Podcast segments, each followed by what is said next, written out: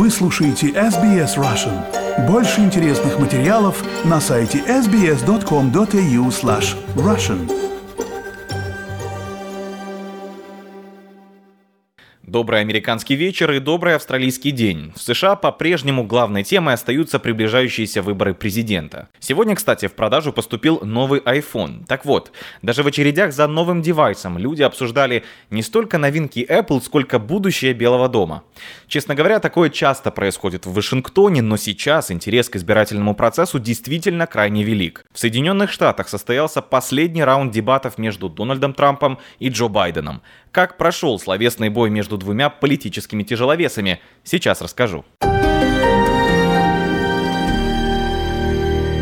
Итак, по традиции, дебаты – одно из самых рейтинговых шоу на американском телевидении. На момент начала трансляции к экранам примкнули чуть ли не все, по крайней мере, в американской столице. На улицах не было ни души, одну и ту же картинку на телевизорах можно было наблюдать через каждое второе окно, а в барах и ресторанах рядом с футболом показывали политическое противостояние. После первого неудачного раунда дебатов, когда Трамп и Байден не ответили по сути на большую часть вопросов, перебивали друг друга и переходили на личности, у американцев усилилось желание получить ответы на интересующие их и порой болезненные вопросы. Последний раунд дебатов в штате Нэшвилл стартовал с обсуждения темы коронавируса и пандемии, и уже в течение первых минут стало ясно, что кандидаты готовы выполнить запрос общества и дать друг другу высказаться. В этот раз, напомню, во время вступительных речей микрофон соперника оставался выключенным, чтобы не было соблазна перебивать. Дональд Трамп говорил о разработках вакцины и лечения от COVID-19, о необходимости открыть экономику, а также поделился собственным опытом борьбы с болезнью. Именно COVID-19 стал стал причиной отмены второго раунда дебатов. Президент США взял на себя ответственность за происходящее в стране, однако сразу же добавил, что в первую очередь пандемия – это вина властей Китая, которые не смогли сдержать распространение коронавируса по всему миру и скрывали данные о приближающейся катастрофе от международных партнеров. Я был в больнице, у меня это было, и мне стало лучше. И я скажу вам, что мне дали что-то терапевтическое. Некоторые люди могут назвать это исцелением.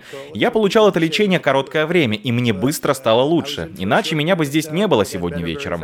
А теперь они говорят, что у меня иммунитет на месяц или на всю жизнь. Никто до этого не мог сказать точно, но у меня есть иммунитет. Байден на это ответил статистикой. Более 220 тысяч человек в США скончались от коронавируса с начала пандемии, и эта цифра продолжает расти. Кандидат от Демократической партии заявил, в данный момент американцы учатся с вирусом не жить, а умирать. 220 Americans dead. 220 тысяч американцев скончались. Если вы больше ничего не слышите, что я говорю сегодня вечером, послушайте это. Любой, кто несет ответственность за то, что не взял под контроль ситуацию, кто фактически сказал, я не беру на себя ответственность изначально, не должен оставаться президентом Соединенных Штатов Америки. Дональд Трамп атаковал Джо Байдена, упомянув деятельность сына экс-вице-президента Хантера Байдена в Украине, России и Китае. Действующий президент назвал своего оппонента коррупционером. В центре этих обвинений электронные письма из некого ноутбука, который якобы принадлежит Хантеру и который попал в руки личного юриста Трампа Руди Джулиани. Если эти имейлы правдивы, то они указывают на то, что экс-вице-президент пользовался служебным положением и помогал своему сыну решать деловые вопросы. Вы получали много денег из России, они вам платили и, скорее всего, до сих пор платят. А с тем, что было обнародовано сегодня, это еще хуже. Все эти электронные письма, ужасные письма о деньгах, которые вы и ваша семья гребли лопатой. И, Джо, вы были вице-президентом тогда. Такого не должно было случиться. Байден же заявил, что президент Трамп говорит об этой теме специально, потому что он не хочет говорить о проблемах по существу. Кандидат от демократов также признал свою ошибку в принятии судебной реформы в 90-х. Тогда, напомню, в тюрьмы попадали за нетяжкие преступления, связанные с наркотиками. Сейчас же Байден заявляет, что его команда, если попадет в Белый дом, декриминализирует употребление марихуаны. Делать выводы, кто победил в дебатах, дело неблагодарное. Сторонники обоих кандидатов услышали то, что они хотели услышать. Борьба же велась за умы и сердца неопределившихся избирателей. Однозначного победителя на этот раз не было, говорят эксперты. В то же время опрос телеканала CNN отдал победу демократу, а консервативный Fox News объявил победителем Дональда Трампа.